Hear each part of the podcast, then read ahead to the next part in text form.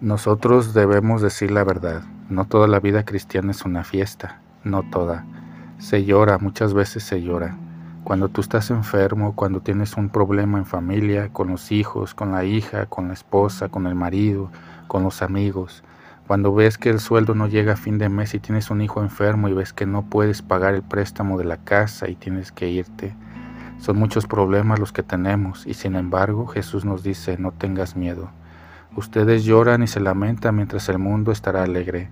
Ser valerosos en el sufrimiento y pensar que después viene el Señor, después viene el gozo, después de la oscuridad llega el sol. El deseo de que el Señor dé a todos a nosotros este gozo en esperanza. La paz es el signo de que nosotros tenemos esta alegría en esperanza.